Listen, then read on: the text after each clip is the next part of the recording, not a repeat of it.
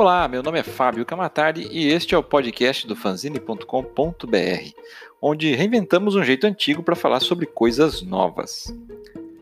Pois bem, quatro vezes ao ano recebemos nas bancas e livrarias alegria em forma de quadrinhos. São as Graphic MSP. A vigésima edição é estrelada pelo Cebolinha, com o subtítulo de Recuperação, e tem como autor Gustavo Borges, não o nadador, que fique bem claro. É de encher os olhos, literalmente e figurativamente. Né? Vamos falar um pouco mais sobre essa obra neste episódio. Beleza, vamos à sinop oficial. Cebolinha fica de recuperação no final do ano por focar mais numa disputa com outro menino do que os estudos mas os seus problemas irão muito além da escola e trarão outro tipo de aprendizado. Nessa releitura do clássico personagem de Maurício de Souza, Gustavo Borges apresenta uma história divertida, emocionante e, claro, cheia de planos infalíveis. Mas e aí, você sabe quem de fato é o Cebolinha? Apesar do Cebolinha ser considerado hoje parte da turma da Mônica, né? Ele foi criado antes da Mônica, que surgiu em 63. O Cebolinha ganhou a sua própria revista em quadrinhos somente em 73, quer dizer, 10 anos depois, quando já existia a revista da Mônica. O Cebolinha foi baseado em um dos amigos de infância do Maurício de Souza, quando Maurício vivia ainda em Mogi das Cruzes, e teria apelidado o amigo de Cebolinha por causa dos seus cabelos espetados. Apesar de marca registrada do personagem, a dislalia lhe traz inconvenientes muito grandes. Por exemplo, no filme Uma Aventura no Tempo, na cena em que o astronauta desmaia, a personagem Cabeleira Negra ameaça transformá-lo em um rato através de um aparelho que só poderia ser desativado com as palavras Cabeleira Negra, sendo pronunciadas corretamente. Todavia, entretanto, por causa da dislalia pertinente ao Cebolinha, ele não consegue, sendo, alvo, sendo salvo no último segundo pelo seu amigo Cascão. Opa, mas peraí, o que, que é essa tal de dislalia? É alguma palavra que o próprio Cebolinha está falando errado? Não. É um distúrbio da fala caracterizado pela dificuldade em articular as palavras. Basicamente, consiste na má pronúncia das palavras contendo R e L, seja omitindo ou acrescentando os fonemas, trocando um pelo outro ou ainda distorcendo-os ordenadamente.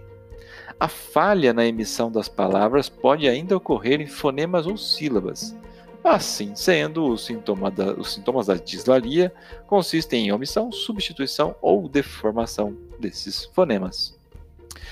Ao contrário do seu melhor amigo Castão, Cascão, e que nunca tomou banho, ele é o que mais aparece em contato com a água. Um dos personagens mais queridos e importantes da história dos quadrinhos brasileiros, Cebolinhas também se tornou conhecido em muitos outros países definitivamente é impossível não colecionar uh, essa série de graphics MSP.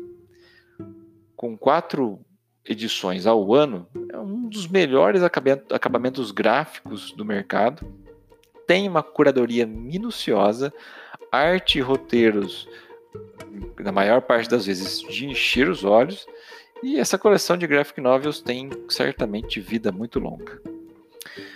Cebolinha Recuperação, como eu disse, é a vigésima edição da série e a primeira edição solo do nosso querido personagem Troca-Letras. Gustavo Borges, que é um garoto prodígio, né, que tive o prazer de conhecer na Comic Con 2014, a primeira lá em São Paulo, e onde eu acabei comprando as duas HQs dele, que ainda continuam muito atuais e muito legais, que eram Morte Crens e Edgar, né? Comprei direto das mãos dele essas duas e foi muito legal essa experiência. E ele, sim, é o responsável pelo roteiro e a arte. E por garoto prodígio, leia-se em termos de idade e qualidade. Voltando para a edição, Recuperação traz uma história simples e cotidiana, retratando um final de ano na vida do nosso amigo Cebolinha.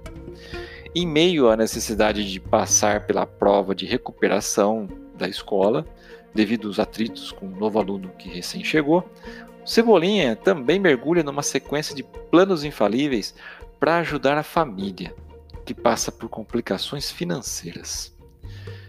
Como eu disse, é uma história simples e cotidiana, mas extremamente bem contada.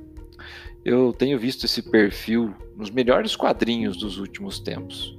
Vide Verões Felizes, que está saindo pela editora SESI, né, edição 1, 2 e 3, que tem link aqui, tem um link no post para esses três, essa análise dessas três edições. A gente não precisa todo dia de uma saga cósmica ou de um reboot de de universos mirabolantes. Não precisamos. Recuperação escolar, recuperação financeira, recuperação de autoestima, essa sequência de recuperações nos remete a uma comovente história de superação. E por comovente também cito outra história do, outra história do Gustavo Borges, lançada via o Catarse, que é Pétalas, que saiu em parceria com a Chris Petter. Eu não tenho filhos, mas já passei por situação semelhante, tanto no papel de Cebolinha quanto do doutor. Do doutor, não. Que isso? Do senhor Cebola.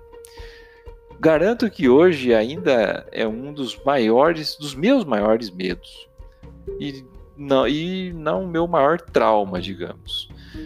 Ou talvez seja por isso que a história se conectou tanto comigo fazendo-me vítima de sórdidos ninjas cortadores de cebola que me fizeram verter água pelos olhos ao final da edição. Quanto à arte, Gustavo tem seu próprio estilo e que considero muito apropriado ao selo Graphic MSP, em especial o personagem em si. Acompanhar pelo Instagram o processo de criação, as artes extras e afins foi outra experiência muito bacana.